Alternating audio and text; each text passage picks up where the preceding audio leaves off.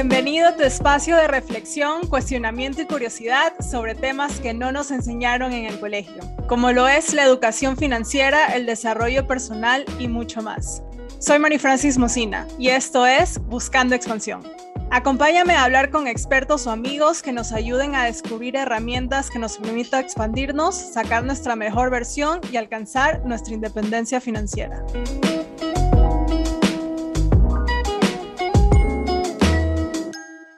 Hola chicos, ¿cómo están? Bienvenidos a otro episodio de Buscando Expansión. Gracias por estar aquí conmigo otro miércoles para seguir expandiéndonos. Y el tema de hoy es demasiado importante porque yo soy la primera en sufrir de este tema del que vamos a conversar el día de hoy y ese es el síndrome del impostor.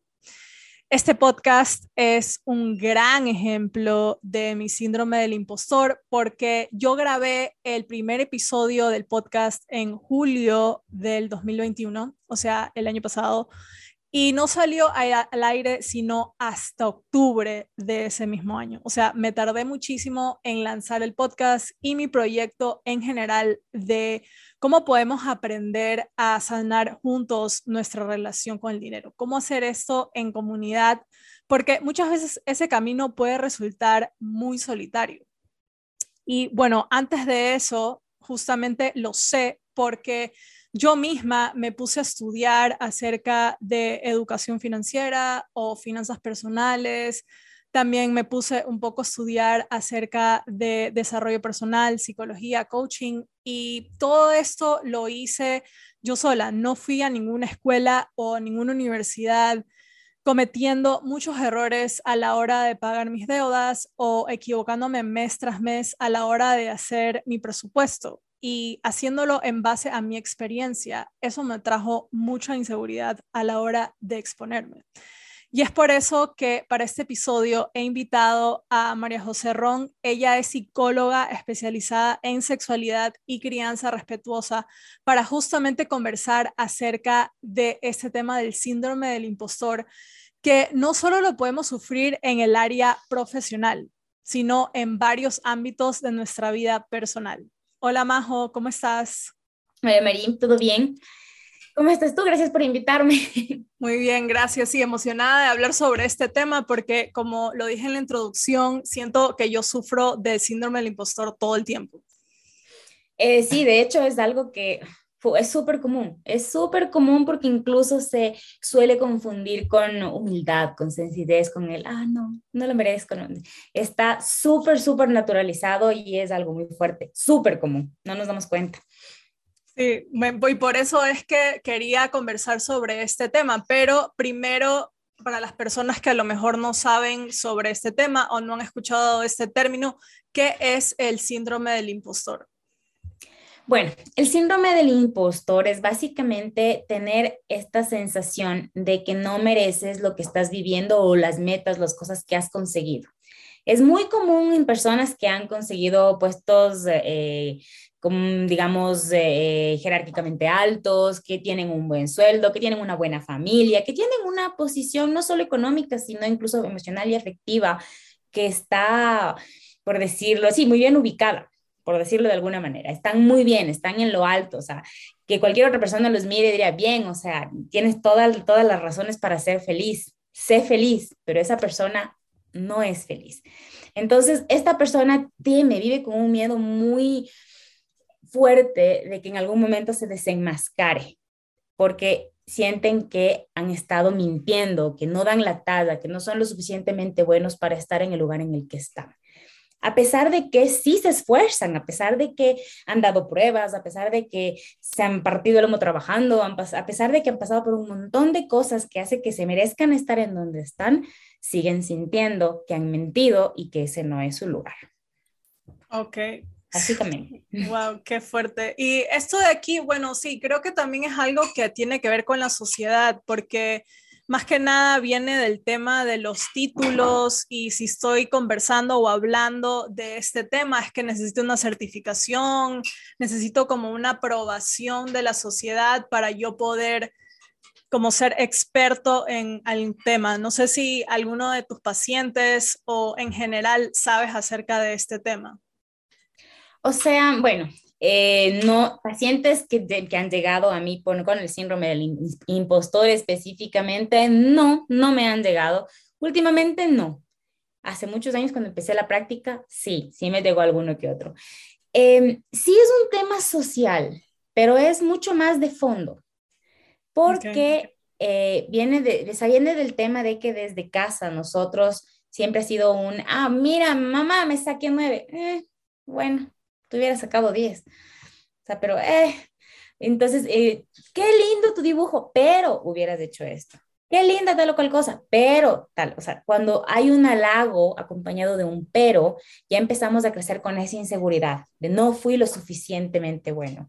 Me saqué 10, sí, pero qué mala letra.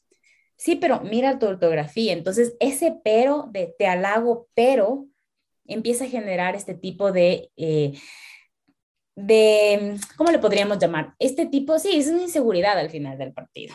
Entonces, sí, viene desde casa y crecemos nosotros haciendo lo mismo con las personas que nos rodean. Entonces, ¿qué ocurre cuando llegamos al mundo laboral? Empezamos a hacer lo mismo con nuestros colaboradores. Entonces ya es un, ¿sabes qué? Sí, necesito una persona que me ayude, eh, qué sé yo, que sea mi asistente, ok. Y mi asistente me tiene esos correos, pero al día todo súper bien y digo, mm, sí, pero el escritorio está con polvo. Sí, ya, loco, le estás pagando por hacer, arreglarte tus correos, ¿no? Porque te limpie las cosas, ¿no? O sea, pero eh, sigues exigiendo este tipo de cosas, ¿no? Y va, y va creciendo, conforme va aumentando posiciones, va creciendo. Y después es un, ¿tú por qué estás hablando de este tema si no tienes un título o algo que te ampare para decirlo? ¿Por qué te consideras experto? ¿Qué experiencia tienes? Entonces, ya pasar a esto es cuando genera este pero que ha ido creciendo, genera un nivel de resentimiento mucho más amplio, porque sí, al fondo es resentimiento. Es un, si yo no puedo decirlo, ¿por qué tú puedes decirlo? ¿Por qué tú crees que sabes? ¿Por qué tú crees que das la talla si yo he tenido tales, tales y cuáles cursos en los cuales me he formado para hacer esto? Entonces ya empieza a generarse, esta inseguridad se transforma en un resentimiento, en una ira que empieza a volverse un tumor social horroroso que es bajo el que vivimos. Por eso es tan común. Ah, ok, perfecto. Y ahí es donde se origina el, este síndrome del impostor, en la inseguridad o algunos otros factores externos o, mejor dicho, súper internos, también pueden influenciar en este concepto de, sí, soy un impostor. Son internos, es meramente interno. Porque es lo más común es que una persona que tiene síndrome del impostor esté rodeado de personas que o le admiran o le envidian. Y si le admiran y le envidian, es porque se merece estar en donde está. Usualmente. Obviamente hay casos y casos. Indudablemente es así. Pero usualmente es esto lo que pasa. Entonces es muy de adentro. Y ese miedo es una constante de que llegue un día y digan, ah, eh, ¿tú qué haces en este puesto si no sabes, no estás parado? Después de que tienes 20 maestrías que te amparan para saberlo, no. Alguien va a llegar y te va a decir, no sabes, no estás parado. Entonces, es, no es que, no es, no es que alguien de afuera te esté diciendo esto, es que uno tiene manera de rumiaciones en su cabeza este tipo de ideas, de no soy capaz, no doy la talla, no hice suficiente. Y esta es una forma en la que se camufla muchísimo y que a lo mejor muchas personas de las que, de las que nos están escuchando en este momento se van a sorprender. Y es la típica que suele pasar de, creo que no hice lo suficiente. Yo tenía compañeros de mi antiguo trabajo que se aguantaban las ganas de ir al baño wow. por horas para poder cumplir con su trabajo. Y al final del día tenían la sensación de que no hicieron lo suficiente. Increíble, claro, sí, puedes llegar hasta este punto, hasta tú estar incómodo, sí, tú mismo estar incómodo contigo mismo, pero creo que también viene de la complacencia, o sea, para complacer el resto o ya como que ya sería otro tema. Sí, sí, totalmente complacer al resto, pero viene justo a lo que te decía de cuando somos chicos y nos dicen, tu trabajo está lindo, pero te hubieras puesto más color, pero, pero, pero, nosotros tratamos de complacer a nuestros padres. Jerárquicamente es el que está arriba. Entonces, tratamos de llenar eso, pero nunca es suficiente. Y siempre va a estar ese tema de nunca es suficiente porque siempre nos ponen un pero. Eventualmente ya no es a nuestros padres, ya es a nuestro jefe, ya es a nuestro inmediato superior, es a la otra persona, o sea, es la persona que está jerárquicamente por encima nuestro de quién necesitamos de esa aprobación. Y hay veces que es suficiente. Hay veces que ya tú te sacas del aire y ese inmediato superior te dice, qué bien, felicitaciones, gracias. Y tú dices, ¿será? Es que sí, justamente te iba a preguntar eso, porque ¿cómo diferenciamos entre, sí, padezco de síndrome del impostor o, bueno, a lo mejor mi jefe sí tiene razón, me tengo que preparar un poco más o a lo mejor estoy un poco débil en, en esta área de que no realmente no estoy aprendiendo o no estoy sabiendo bien qué hacer. Entonces, ¿cómo diferenciamos o tenemos que poner límites primero para hacer una diferencia entre soy un impostor o si verdaderamente necesito prepararme? Yo creo que un paso crucial para poder saber en qué punto estás es ponerte a hacer como que una, un análisis de ti mismo, ver cómo está tu autoestima, empezar por ahí. El ratito que te empiezas a ver cómo está tu autoestima, vas a poder decir, bueno, este, eh, soy bueno en lo que hago. Si tu autoestima no está en el lugar correcto, no vas a pensar que eres bueno en lo que haces, entonces es muy probable que estés cayendo en un síndrome del impostor. Si tú, el ratito que analizas tu autoestima, dices, bueno, realmente soy bueno en lo que hago. O sea, realmente eh, estoy estudiando, me gusta estudiar, me gusta leer más, me gusta saber, me gusta mantenerme al día, me hace feliz hacerlo y siento que lo hago bien. Entonces simplemente estás teniendo un jefe que tiene ganas de joder, o sea, explotador y tan, tan de los que hay a mis áreas surgir, porque, porque por supuesto, en realidad el ratito que tú analizas tu autoestima te das cuenta de qué tanto es tu culpa o qué tanto es culpa de otra persona. Pero si dices, era bueno en lo que hacía, pero han pasado no sé cuántos años y no he tenido tiempo de hacer un curso, no he tenido tiempo de actualizarme. Es posible que esté fallando, que es parte también de tener una buena autoestima, el poder admitir que hay cosas que, que puedes arreglar. Entonces, no tienes un síndrome del impostor, simplemente en realidad eres consciente de que hay cosas que pueden estar fallando, que pueden estar faltando. Claro, y justamente creo que eso de la autoestima es súper importante, no solo para identificar el síndrome del impostor, sino en muchas áreas de, de tu vida, pero, o sea, retomando el tema del síndrome del impostor, ¿tú crees que primero deberíamos trabajar en nuestra autoestima o trabajar en eliminar este síndrome del impostor? ¿Qué, ¿Cuál es el paso para seguir primero? Porque sí, creo que la autoestima es algo súper, una base súper importante. Yo creo que eh, lo ideal es trabajar primero la autoestima pero hay que tomar en cuenta que un, un paso para trabajar la autoestima es empezar a aceptarte y amarte. Entonces, yo creo que lo que a mí me gusta hacer, por ejemplo, cuando veo pacientes que no, que no reconocen eh, sus propios éxitos, no me voy tanto al síndrome del impostor per se, sino que a veces les cuesta valorar su esfuerzo al día, ¿no? Por ejemplo. Entonces, no te estoy hablando de un paciente que dice, no me merezco esto, no me merezco yo, sino de una persona que dice, ah, se me acabó el día, siento que no he hecho nada, ¿ok? Que también es muy común. Entonces, lo que, lo que me gusta hacer mucho es, incluso yo misma lo aplico, es, por ejemplo, tener una agenda, ya tener un bullet journal. Entonces, tú vas poniendo en el día toda actividad que te tome tiempo, ¿sí? Y que te tome un mínimo de energía. Si yo sé que todas las mañanas tengo, porque es mi obligación, que levantarme y sacar a pasear a mis perros, yo pongo todas las mañanas en mi agenda a pasear a los perros, porque me toma media hora, me toma 20 minutos y me toma energía. ¿Lo disfruto? Sí. A veces me aburre, también puede pasar, pero me toma tiempo y me toma energía. Entonces yo hago una agenda donde tengo todos estos puntos que voy tachando los que he cumplido. Y al final del día yo puedo sentarme y decir, mira todas estas cosas que he hecho. Entonces, ¿qué pasa? Si yo siento que estoy cayendo en el síndrome del impostor y empiezo a registrar todo lo que estoy haciendo para poder llegar a donde estoy, a donde he llegado, y empiezo a valorar cada paso que he tenido que dar, me va a ayudar no solo a tratar el síndrome del impostor, sino también a, manejar, a mejorar mi autoestima. Entonces vamos como que las dos cosas a la vez. Irremediablemente, el rato que uno supere el, el, síndrome del impostor, su autoestima va a mejorar.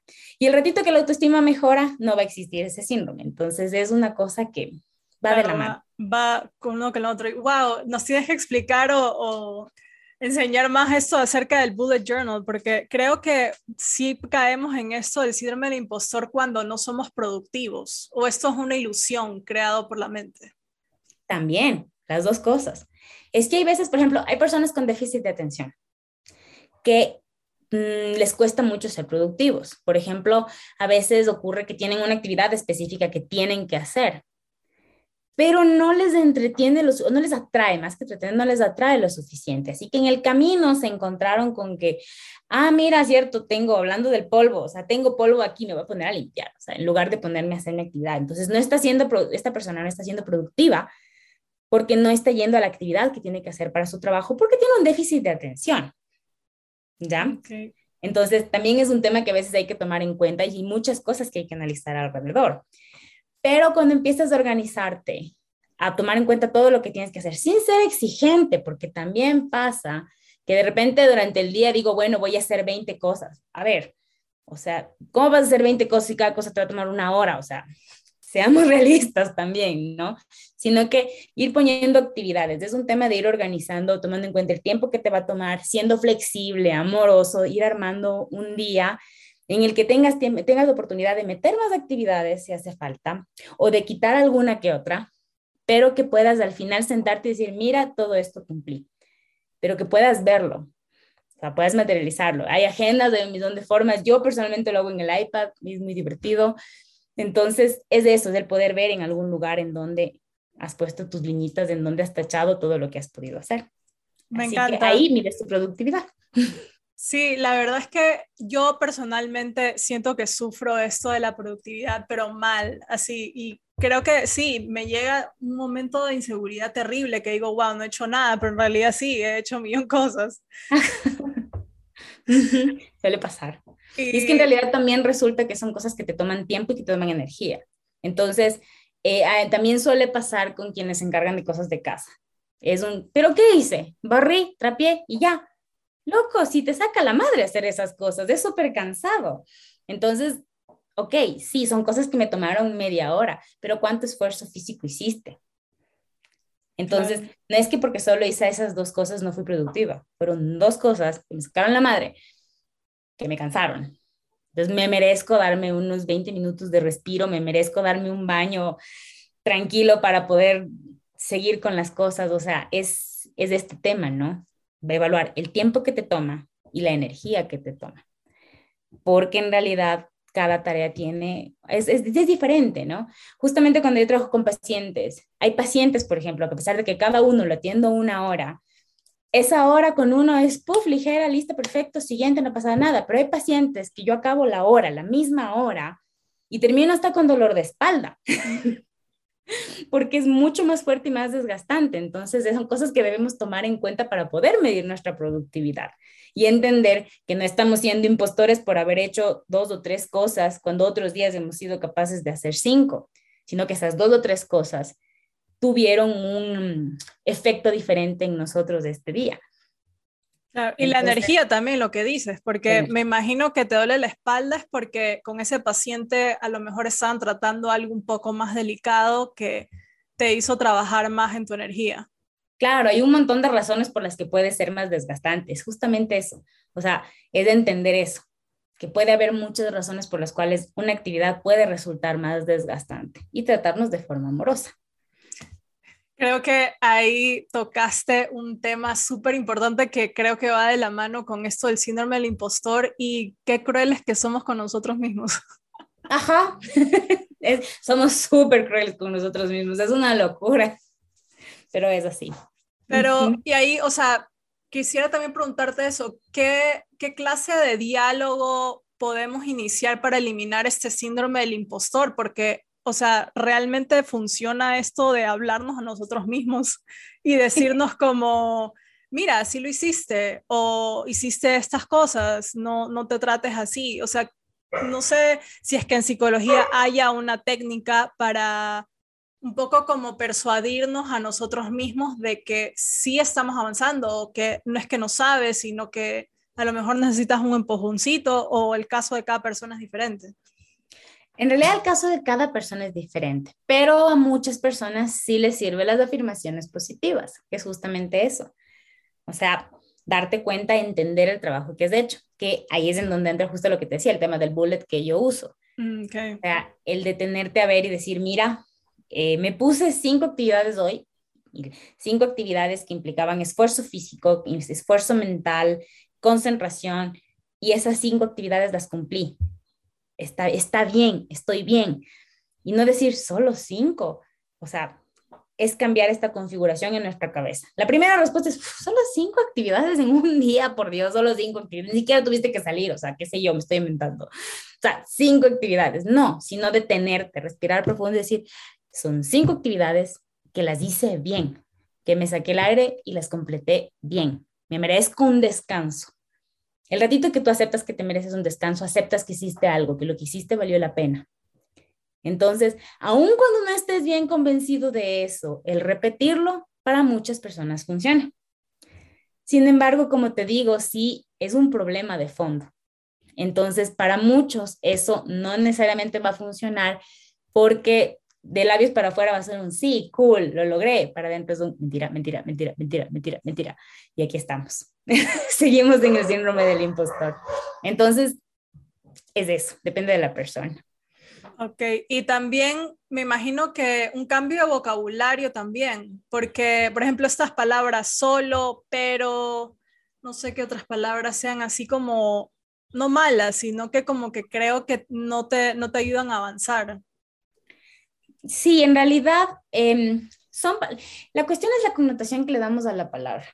Es la connotación que le damos a, la palabra. O sea, yo creo que em, empezar a entrenarnos a, el peso que va a tener cada palabra para nosotros. Porque al final del partido, el pero nos vino haciendo mucho daño desde chiquititos y era un acto inconsciente de nuestros padres o de nuestros tutores en su momento. Era una forma de exigirnos perfección que se quedó en nosotros. Entonces, no está perfecto, tienes que ser perfecto. Y nosotros seguimos con el tienes que ser perfecto, tienes que ser perfecto. Entonces, no es el pero, sino es el tema de que la perfección está sobrevalorada. y es algo que debemos entender. Porque si tú te pones a pensar, lo perfecto llega a ser hasta aburrido, no, no tiene sentido. Entonces, empezando por ahí, ya vamos cambiando la connotación de este tipo de palabras. Hay que entender, hay que aceptar que la perfección está sobrevalorada. No se trata de que no somos perfectos, no podemos ser perfectos. Hasta puedes tratar si quieres. El ser humano es inteligente, bien puede, podría lograrlo en algún punto de su vida. ¿Para qué? La perfección está sobrevalorada. Entendiendo eso, cambias connotación de palabras y puedes manejar las cosas mucho mejor. Sí, totalmente. Y creo que esa palabra también perfección o ser perfeccionista va ligado también mucho al síndrome del impostor, porque justamente por buscar la, perfección es que caemos en este síndrome del impostor. O no sé si me equivoco. No te equivocas, nuevo es mínimo, tienes toda la razón. Es la búsqueda de perfección. Y, es, y aún, y la cuestión con la búsqueda de perfección es que aún cuando tengas una vida que para muchos otros puede ser considerada perfecta, tú todavía no lo eres para ti mismo. Y ahí caigo otra vez en este círculo del síndrome del impostor. No eres perfecto, no vas a ser nunca perfecto porque, eh, ¿para qué? O sea, y en tu cabeza eso no va a pasar porque no te amas a ti mismo, porque tu autoestima no está en el lugar correcto. El ratito que te amas, no necesitas buscar la perfección a los ojos de otras personas. Con lo que tienes, con lo que vives, es suficiente y estás contento. Esa es tu perfección, tener paz. Entonces es la base de todo. Claro, no es que yo creo que ahí se confunde que es lo mismo que el éxito, que lo tratamos en otro episodio también aquí en el podcast, que es de que cada uno tiene su propia, no sé, como concepto de perfección, pero luego la sociedad te pone que eso es perfección y ahí es que se hace una tremenda confusión y terminamos sintiéndonos mal. Creo que perfección para ti es muy diferente para mí. Es que además es subjetiva, justamente lo que dices. Es que depende del ojo de cada persona. Depende del ojo de cada persona. Porque para muchas personas puede ser la perfección tener eh, su familia, sus hijos, su casa propia, su carro, su moto, su terreno, sus perros. Ya, esta es mi idea de vida perfecta. Para otra persona, no. Mi vida perfecta es tener mi esposa, y pasarnos viajando por todo el mundo. Esa es mi vida perfecta. ¿Para qué quiero estar amarrado a un metro de, tierra? ¿Para qué quiero tener perros si no puedo, qué sé yo, viajar por el perro? O sea, ¿cómo va a ser esa vida perfecta? Eso es subjetivo. Cada quien tiene su propia idea de perfección. Sin embargo, sin embargo, seguimos pensando que no somos suficientemente buenos para llegar a nuestra propia idea de perfección. ¿Por qué no nos amamos? Porque esa idea de perfección no viene de un amor propio, sino de un quiero que todo el mundo me vea y voy a sobresalir porque soy mejor que todos ustedes. Y no es el plan. no debería ser el plan. Es el plan, pero no debería ser el plan. Sería simplemente lo que, lo que te haga feliz. Wow, hay tantas palabras y tanto proceso atrás de este síndrome del impostor que la verdad es que no me lo imaginaba. O sea, es algo como lo he comentado, algo que he trabajado en mí misma porque siento que sí, hay veces que me quedo como que, no sé, no sé si estoy haciendo bien o estoy haciendo mal y wow, creo que hay que anotar todas estas palabras como lo que dijiste, amor propio, que es perfección, eh, todo esto de la productividad, que tú piensas que esto del síndrome del impostor es algo súper sencillo, pero tiene tantas ramas, es increíble.